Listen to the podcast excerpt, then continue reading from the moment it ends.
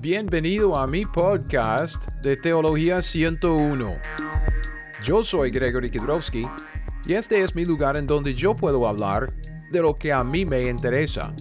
Y lo que me interesa es la Biblia.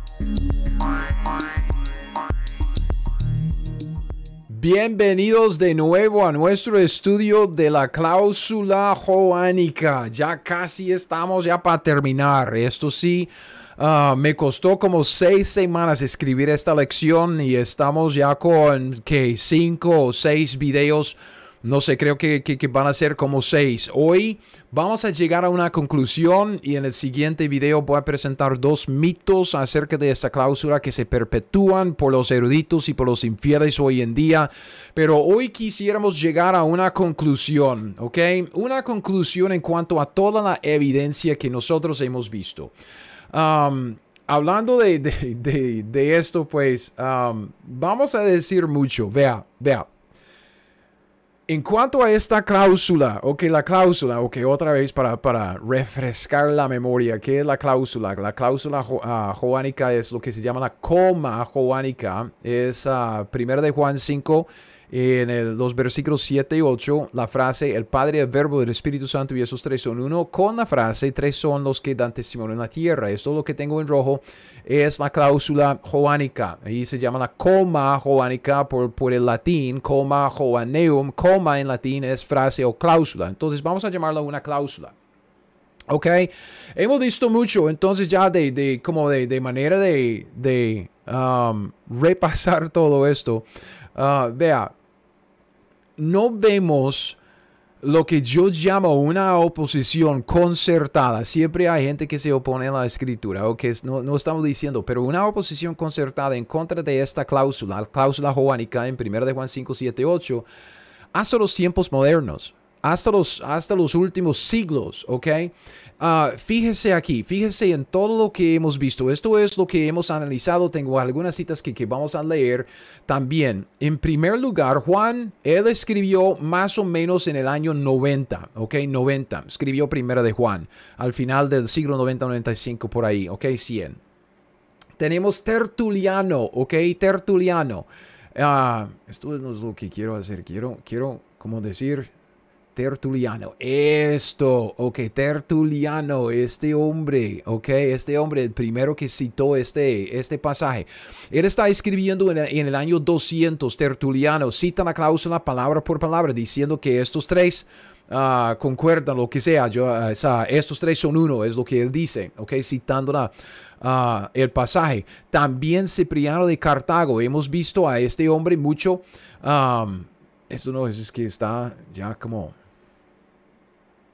no se ve bien, ¿ok? A veces a mí me, gusta escribir y a veces como que esto es como la chiquitica la, letra, entonces yo, yo, no quiero poner un montón de basura allá para complicar la cosa. Ok, Cipriano de Cartago, ok, Cipriano de Cartago, él uh, que cita Juan 10.30 con primero de Juan 5, 7 y 8, diciendo, uh, yo y el Padre, eh, yo y el Padre uno somos y de nuevo está escrito del Padre, del Hijo, del Espíritu Santo, esos tres son uno. Cipriano de Cartago dijo que estaba escrito, estaba escrito, estos tres son uno. Entonces, ¿dónde estaba escrito en el año 250 si no estaba escrito en 1 de Juan 5, 7, 8? Estaba escrito allá, la cláusula existía en el en, el, en la escritura de aquel entonces. Luego, Atanasio, vimos Atanasio en el año más o menos 350 que escribió su resumen de 1 de Juan capítulo 5 y en su resumen se refiere a la unidad del Hijo con el Padre. No hay otro lugar fuera de la cláusula uh, joánica en donde vemos esta, esta, esta unidad entre el Padre y el Hijo. Vimos mucho en Gregorio de Nasancios, Teodoros, estos dos, Prisciliano y Dacios, que, que eran como enemigos alrededor del, año 380. Uh, dice que Juan dice que hay tres que testifican a la tierra, agua, carne y sangre, y luego tres en el cielo, Padre, palabra, que es el verbo y el espíritu, y esos tres son uno. Entonces, en 380 tenemos dos hombres que tienen dos posiciones diferentes en, otras doctrinas, otras áreas de, de, teología, que eran adversarios, enemigos, si quiere decirlo así. Sin embargo, estaban de acuerdo en cuanto a lo que la Biblia decía en la cláusula joánica. Ah, muy importante, lo que vimos ah, varias veces, es lo que dijo Jerónimo, ok, Jerónimo, y yo puse eh, la cita acá, en su prólogo a las epístolas generales, él escribió esto. Él dice, ok, léalo, eh, lea esto conmigo porque es demasiado importante. Jerónimo vivió en el cuarto siglo. Jerónimo que vivió en el año 350, 80 hasta 400, que creo que murió en el año 420 por ahí. Vea, él escribió esto, testigo ocular en aquellos tiempos. Jerónimo dijo, especialmente en ese texto donde leemos, la unidad de la Trinidad se coloca en la primera letra, la primera epístola, carta de Juan, donde se han producido muchos errores a manos de traductores infieles, contrarios a la verdad de la fe, que han guardado solo las tres palabras agua, sangre y espíritu en esta edición, omitiendo la mención del Padre, la palabra y el Espíritu en los que especialmente la fe católica universal es fortalecida. Y la unidad de sustancia del Padre, el Hijo, el Espíritu Santo está atestiguada. Entonces, Jerónimo, alrededor del año 382, él nos da un testimonio clave acerca de Primera de Juan en ese prólogo a las epístolas generales del Nuevo Testamento. No solo creía, Jerónimo, no solo creía que la cláusula, esa coma joánica, formaba parte de la escritura, sino que testificó en su prólogo por escrito que había traductores infieles que durante su época y antes de él habían omitido las palabras que se refieren a, la Trinidad. Entonces aquí tenemos un testigo ocular de la historia del mismo tiempo, la misma época, cuando todo esto estaba pasando, que dice que habían algunos infieles corrompiendo la escritura y quitando la cláusula juánica, ¿ok? Luego vimos mucho en cuanto al sínodo o el, el ah, concilio de Cartago, si quieres llamarlo así, 400, 485, 484, pues por allá el portavoz en este sínodo era Eugenio, ¿ok? Eugenio, Eugenio, cuando él sale, vea, este es el asunto en este, en este concilio, recuerde, porque todo esto estamos resumiéndolo para llegar a nuestra conclusión. Eso va a ser muy importante. Durante esta asamblea, ¿ok? Eugenio, portavoz de los 500 ah, líderes, más o menos 500 líderes de las iglesias locales en el, en el norte de África, él presentó Primera de Juan 5, los versículos 7 y 8, con la cláusula joánica como su primera defensa de la doctrina bíblica de la Trinidad. ¿ok? Recuerde, esta reunión en Cartago fue como un debate oficial con consecuencias muy severas. ¿Ok? Sobre la doctrina de la Trinidad. Por un lado, vemos los arrianos, los que no creían en la Trinidad. Ellos llegaron con todo el poder del, rey que se llamaba Unérico, ¿ok? Quien acabó de conquistar el territorio de los otros líderes convocados, eh, el territorio del norte de África, ¿ok? Por el otro lado llegaron los 500 líderes, los pastores, los que creían en la Trinidad. Eugenio, como portavoz de ello, ellos, él, él citó Primera de Juan 5, 7 y 8, casi palabra por palabra, exactamente como lo, lo, vemos en nuestras Biblias hoy. Eso es lo que ese hombre dijo en 485. Él dijo, para que podamos enseñar hasta ahora más claramente que la luz, que el Espíritu Santo es ahora una divinidad con el Padre y el Hijo. Lo prueba el evangelista Juan porque dice, Juan dice, hay tres que dan testimonio en el cielo, el Padre, el Verbo, el Espíritu Santo. Estos tres son uno. Y los arrianos, los adversarios a la Trinidad, no cuestionaron la veracidad del texto. Entonces él sale primero con, con, esta defensa, la cláusula joánica. Los arrianos, sus adversarios en cuanto a la doctrina de la Trinidad, no pudieron decir nada en contra de esa cláusula. ¿Por qué? Porque formaba parte de la escritura de aquel entonces. Entonces tengo una cita de Robert Jack. ¿Ok? Él dijo, él dijo, Jerónimo murió en el año 420 después de Cristo. y desde sus días, el versículo no solo ha mantenido en su lugar en las escrituras, sino que escritores de, la primera eminencia, por su erudición e integridad, lo han citado y mencionado de manera uniforme en todas las épocas posteriores, desde los días de Tertuliano, 200 después de Cristo, hasta Erasmo en más o menos 1500 después de Cristo. No se puede mencionar, ojo, no se puede mencionar ni un solo autor que haya acusado a este versículo de ser una interpolación o falsificación. O sea, nadie dijo nada como si fuera un agrego a la Biblia. No, no hasta la época moderna. Entonces, nuestra conclusión con toda esta evidencia es lo mismo de siempre. Si alguien dice que no hay evidencia por la cláusula joánica en 1 de Juan 5 del 7 al 8, o es ignorante de la, de la evidencia o simplemente está mintiendo. Evidencia existe, es mucha, y si la, la tomamos en cuenta, es, es asombrosa.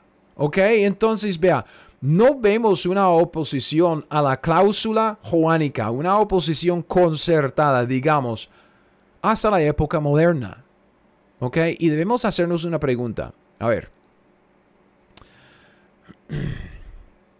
Durante la época moderna, nuestros días, ¿ok? En los últimos dos, tres, cuatro siglos, como quiera llamarlo, la época moderna, ¿quiénes eran y quiénes son los que se han opuesto a la cláusula joánica, ¿ok? Es lo que tengo acá. ¿Quiénes son los que se han opuesto a la cláusula joánica? Yo le digo que son los mismos herejes y los mismos apóstatas que quieren quitar Dios de 1 de Timoteo 3:16. Aquí tenemos 1 de Timoteo 3:16 en la Reina Valera.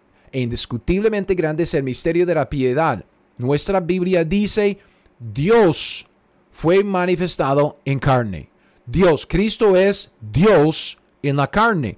Pero en la nueva versión internacional, la misma versión que quita la cláusula joánica que dice que Él se manifestó como hombre.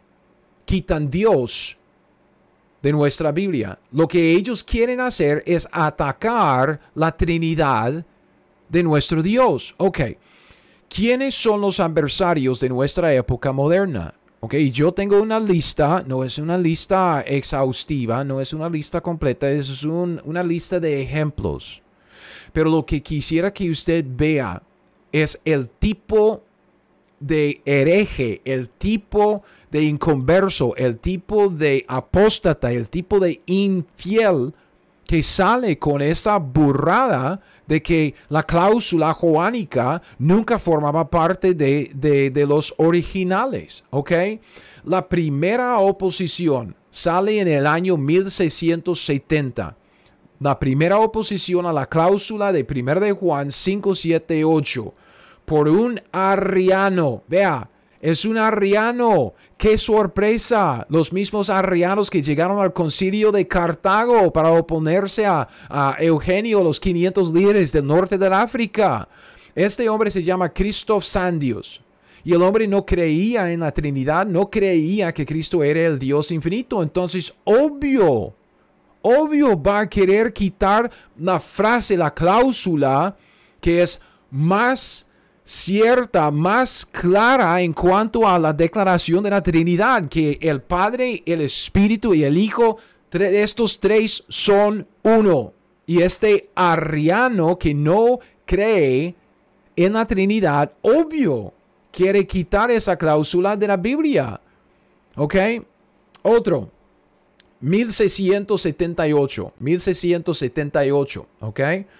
Siguiente ataque a la cláusula vino de parte de un hombre que se llama Ricardo Simón. Era un cura de la Iglesia Católica. Uh, otra sorpresa. Publicó una obra que se llamaba Una historia crítica del Antiguo Testamento. ¿En serio? Entre otras herejías, Simón enseñaba que Moisés no escribió el Pentateuco. Entonces el hombre no, no, no creía en, Moisés como el autor de los primeros cinco libros de la Biblia, Génesis, Éxodo, Levítico, Números, Deuteronomio. Entonces dijo que, que Moisés no los escribió, era, no era el autor humano. Entonces causando dudas, otra vez, dos opciones. ¿Con qué Dios os ha dicho? O certidumbre de las palabras de verdad, ¿ok? Entonces, ah, sigamos. Edwin, Edward Gibbon, que es el autor de esta esta obra muy, muy um, famosa, la decadencia y caída del imperio romano, no era ni siquiera un creyente, no era un cristiano. Él dijo que los cristianos agregaron la cláusula joánica después de la historia. ¿De dónde lo sacó? O después en la historia. ¿De dónde lo sacó? A saber, es que el hombre ni siquiera es un creyente, era un creyente, no, no era cristiano, pero él dijo esto. Entonces, pues tenemos pruebas, evidencia de que la cláusula no formaba parte porque Edward Gibbon, un autor de, de un una obra de historia dijo que la cláusula se agregó después en la historia. Ok. Uh, siguiente, 1790 después de Cristo, el erudito eh, del griego clásico que se llama Ricardo Porzón de la Universidad de Cambridge, él dijo que la cláusula no formaba parte del original, pero usted puede ver lo que está pasando. Es que la oposición empezó en 1670 por un arriano y sigue con, con, con ataques de parte de la Iglesia Católica, luego los infieles, los eh, inconversos, luego un erudito que, que es ¿Quién es? ¿Y cuál evidencia presentan? ¿Ok? Entonces, ahí sigue, hasta el, hasta el día de hoy. Es que hay mucha gente opinando acerca de sus teorías en cuanto a la cláusula joánica, incluyendo los testigos de Jehová, quienes no creen que Jesucristo es Dios manifestado en la carne, sino solo un Dios creado por el Padre. Entonces, lo importante que hemos de ver en cuanto a la oposición formal la oposición, como, como, como estamos viendo aquí en, eh, en estas fechas con esta gente, es que la oposición no empezó hasta la época moderna, hasta 1670. Ok, yo le pregunto entonces, ¿qué es lo que dijo nuestro apóstol, el apóstol Pablo? ¿Qué es lo que dijo Pablo acerca de nuestros días? Uh, la época moderna, ¿ok? La época moderna, Pablo dice, seguro de Timoteo, capítulo 3, del 1 al 5, Pablo dice, también debes saber esto, que en los postreros días de la época de la iglesia en, en los cuales estamos viviendo, vendrán tiempos peligrosos, porque habrá hombres amadores de sí mismos, eruditos, avaros, eruditos que medran falsificando la palabra de Dios, vanagloriosos, eruditos, medran falsificando la palabra de Dios, soberbios quieren corregir la palabra de Dios en vez de dejar que la palabra de Dios corrija a ellos, blasfemos porque no quieren, no, no quieren creer en la Trinidad, desobedientes a los padres, ingratos, impíos, sin afecto natural, implacables, calumniadores, intemperantes, crueles, aborrecedores de lo bueno, traidores traidores. Los que dicen que la cláusula joánica no forma parte de la escritura, a pesar de toda la evidencia que hemos visto, son traidores a la fe cristiana, impetuosos, infatuados, amadores de los deleites más que de Dios, que tendrán apariencia de piedad. Oh, somos eruditos. Ah, nosotros, es que nosotros nos educamos en los seminarios y los institutos bíblicos, nos enseñaron que la cláusula no formaba parte de los textos griegos, pero negarán la eficacia de ella. A esto se evita. Ojo, a esto se evita. Yo no quiero pasar tiempo con gente así, gente que no quiere creer la palabra de Dios, gente que quiere corregir la palabra de Dios en vez de dejarse corregir por, por ella. Y luego Pablo dice, siguiente libro, o, o primer, bueno, el mismo libro, seguro de Timoteo 4, de 3 al 4, dice, vendrá tiempo y ya ha llegado cuando no sufrirán la sana doctrina sino que teniendo comenzón de oír se amontonarán maestros conforme a sus propias concupiscencias y apartarán de la verdad el oído y volverán a las fábulas. Entonces es una fábula.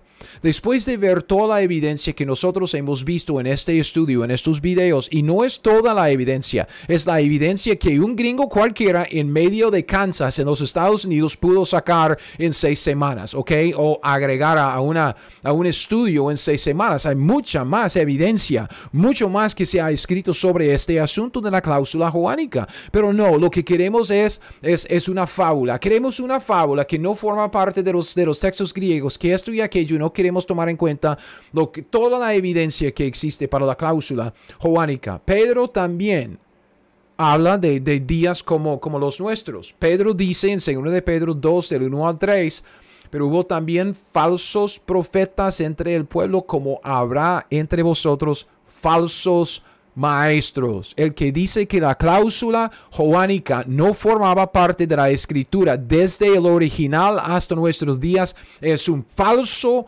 maestro. Falso que introducirán encubiertamente herejías destructoras y aún negarán al Señor que los rescató. ¡Qué vergüenza! Atrayendo sobre sí mismos destrucción repentina, y muchos seguirán sus disoluciones. Por supuesto, son los eruditos. Yo asisto a este instituto bíblico donde me enseñaron que los textos griegos en el seminario me dijeron, ajá, por causa de los cuales el camino de la verdad será blasfemado. Y por avaricia harán mercadería de vosotros con palabras fingidas. Sobre los tales ya de largo tiempo la condenación no se tarda y su perdición no se duerme. Esto es lo que estamos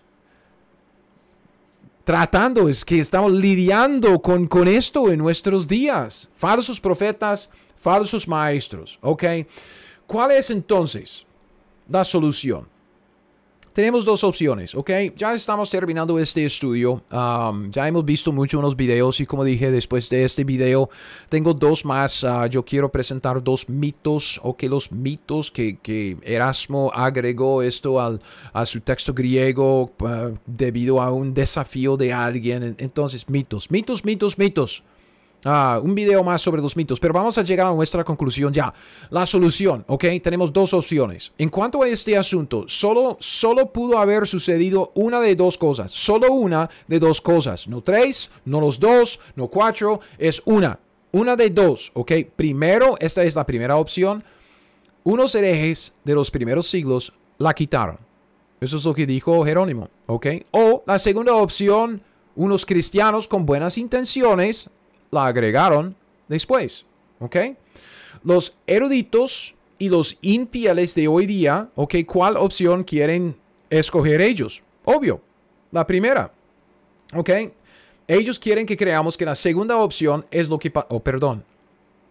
Ellos quieren la segunda opción que Cristo, algunos cristianos con buenas intenciones la agregaron. Sí, se agregó luego en la historia. ¿Ok? Entonces, esos eruditos, ellos quieren que creamos que esta segunda opción que pasó, que se agregó después del original con buenas intenciones o que está bien, pero que el original no la contenía. Sin embargo, ok, sin embargo, si, si nosotros somos creyentes, si, si nosotros digamos somos cristianos y seguimos al Señor Jesucristo, entonces, si decimos que seguimos a Cristo, seguimos a su palabra. Cuando Cristo dice algo, nosotros le seguimos. ¿ok? Vamos a someternos a su palabra y vamos a obedecer a su palabra. Somos seguidores de Cristo. Seguimos a Él y eso quiere decir que seguimos a su palabra. Si tenemos dos opciones, y es lógico, es lógico que solo tenemos dos opciones, uh, o se quitó o se agregó. ¿Ok? ¿Qué dice la Biblia acerca de este asunto? ¿Cuáles son los principios? ¿Cuáles principios podemos sacar de la Biblia? De lo que dice la Biblia que nos podrían ayudar a entender cuál es la mejor opción. ¿Qué se quitó? ¿Qué se agregó? ¿Qué se agregó? ¿Qué se quitó? ¿Qué dice la Biblia? ¿Ok? Fíjese en esto.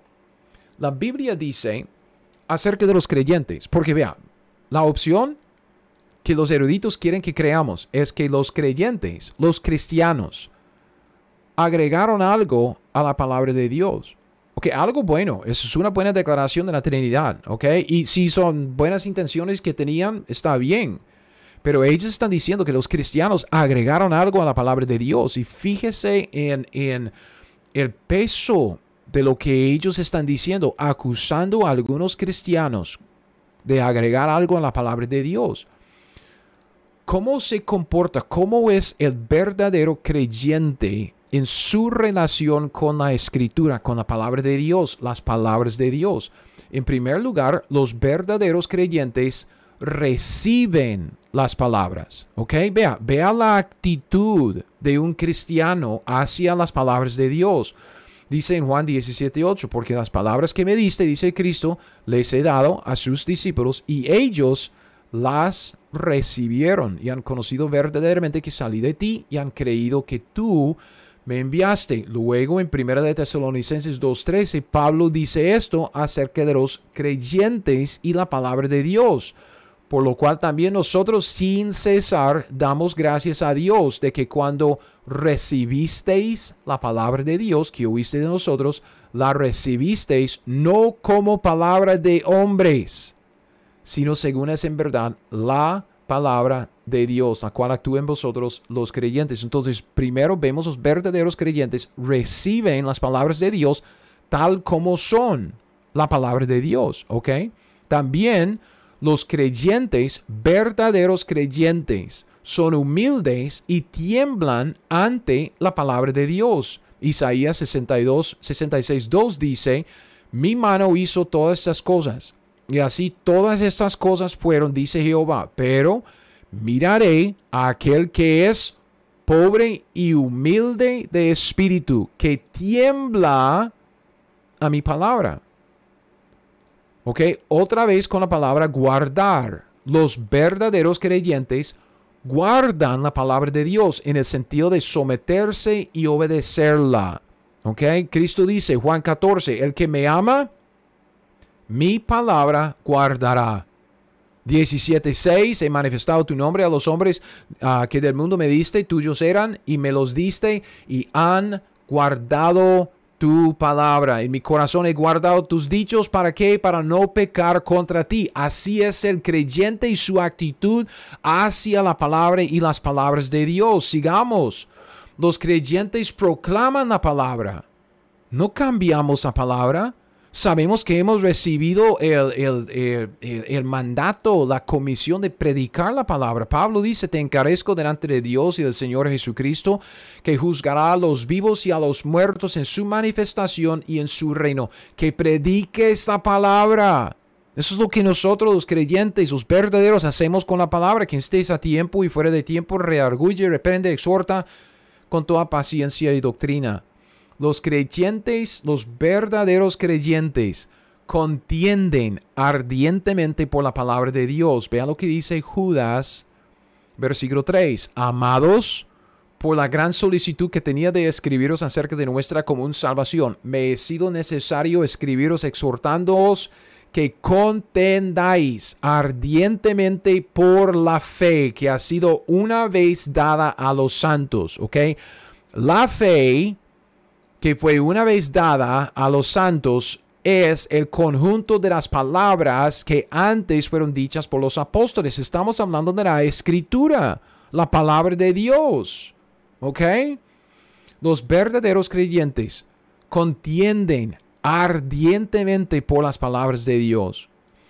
Otra vez con la palabra guardar, los verdaderos creyentes guardan la palabra de Dios sin mácula, que quiere decir que prestamos atención a las partes más pequeñas de ella, la J, la tilde, para estar seguros que no la manchemos. Primero de Timoteo 6:14, que guardes el mandamiento sin mácula ni reprensión hasta la aparición de nuestro Señor Jesucristo. Es lo que es esa actitud que, que tiene el verdadero creyente. Mateo 5:18, porque de cierto os digo, que hasta que pasen el cielo y la tierra, ni una jota ni una tilde pasará de la ley. Así es lo que Cristo dijo y así es como nosotros los creyentes recibimos la palabra de Dios. Segundo de Corintios 4:2, antes bien renunciamos a lo oculto y vergonzoso, no andando con astucia, ni adulterando la palabra de Dios. Los creyentes no adulteramos la palabra de Dios.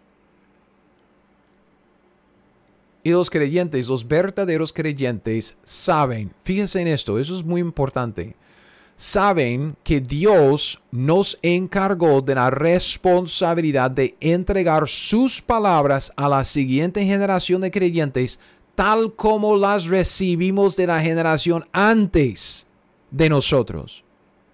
Esta es la gran comisión Id, ser discípulos a todas las naciones, bautizándolos en el nombre del Padre, del Hijo, del Espíritu Santo. Y dice, enseñándoles que guarden todas las cosas que os he mandado. Cristo enseñó a sus discípulos, primera generación, los discípulos enseñaron a la siguiente generación.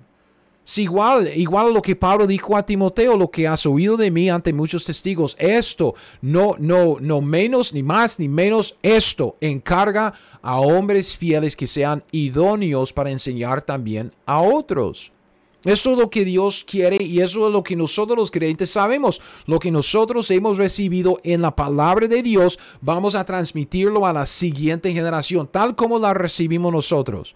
Pero ¿Cuál es la actitud de los herejes y los apóstatas? ¿Ok? Porque esos son los, los principios bíblicos acerca de cómo es un creyente verdadero. ¿Ok? ¿Qué tal los herejes? ¿Qué tal los apóstatas?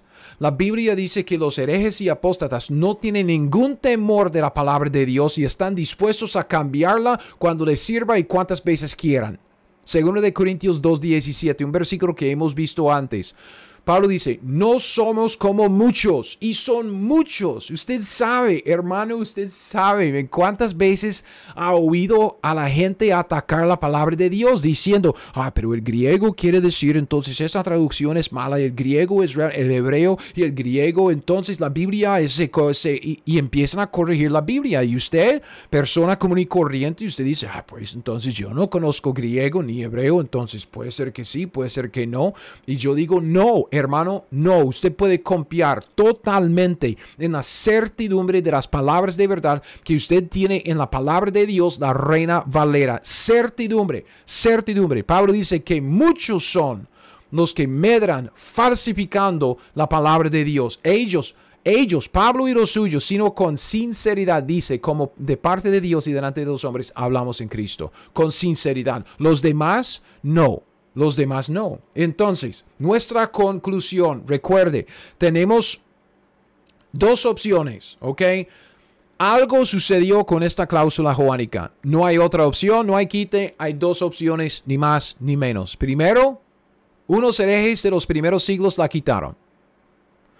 Segundo, unos cristianos con buenas intenciones la agregaron después y no forma parte de, de los originales con base en lo que dice la Biblia acerca de los verdaderos creyentes y su actitud hacia la palabra de Dios, lo que ella dice acerca de los infieles y herejes y apóstatas, y su actitud hacia la palabra de Dios, ¿cuál opción tiene más sentido? Viendo lo que la Biblia dice acerca de los cristianos y su actitud hacia la palabra de Dios, ¿usted cree que un verdadero creyente va a agregar algo a la palabra que Dios nos dio? Jamás. El verdadero creyente se somete con temblor y temor, se somete a la palabra de Dios.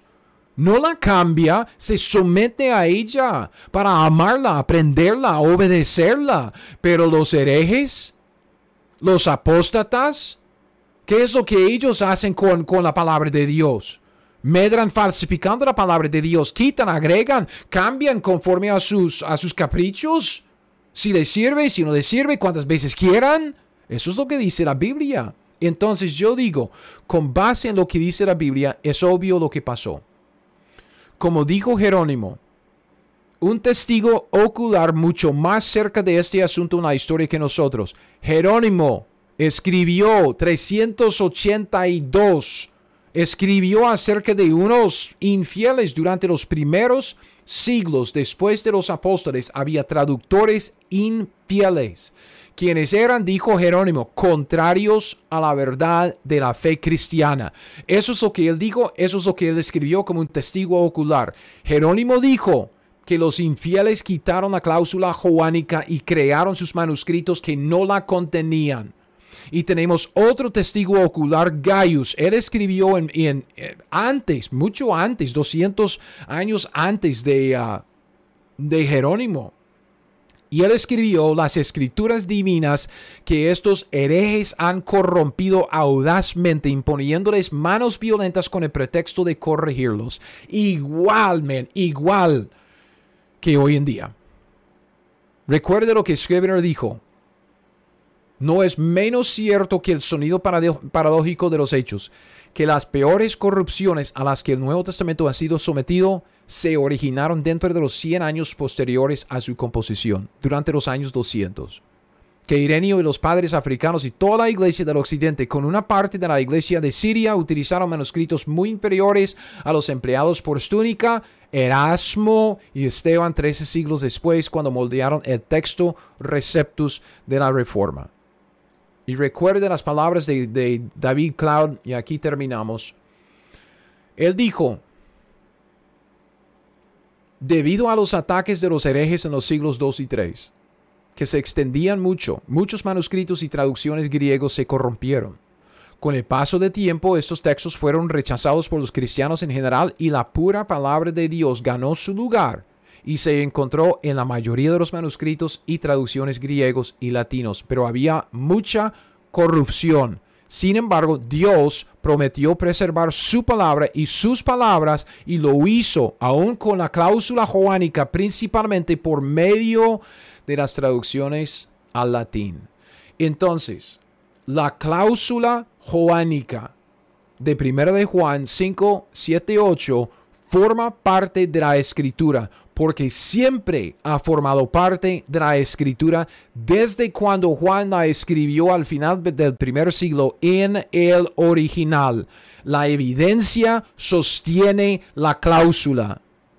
Y los principios bíblicos nos enteran de por qué la gente quiere quitar la cláusula. Es porque no quieren someterse a la palabra de Dios. Quiere cambiarla conforme a su propio parecer.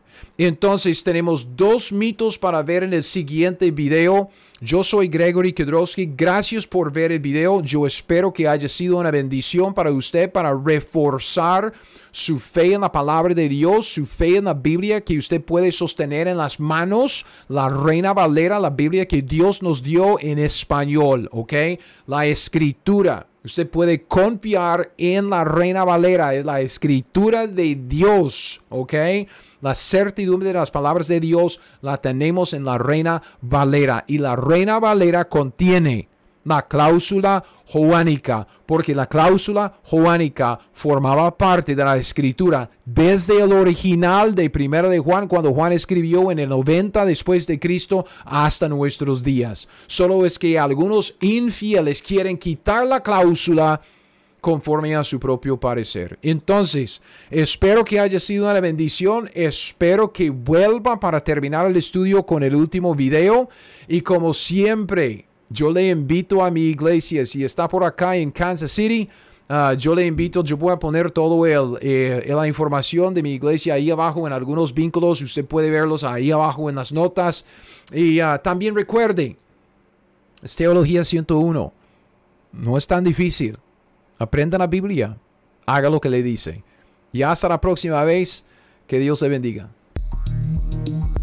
Gracias por escuchar mi podcast Teología 101. Ahora, si usted quiere las notas de este estudio o de cualquier otro estudio que he sacado, todos mis estudios están disponibles en mi sitio web teología101.net. Es teología101.net. Y con esto lo dejo. Hasta el próximo. Siga fiel. Aprenda la Biblia y haga lo que ella le dice.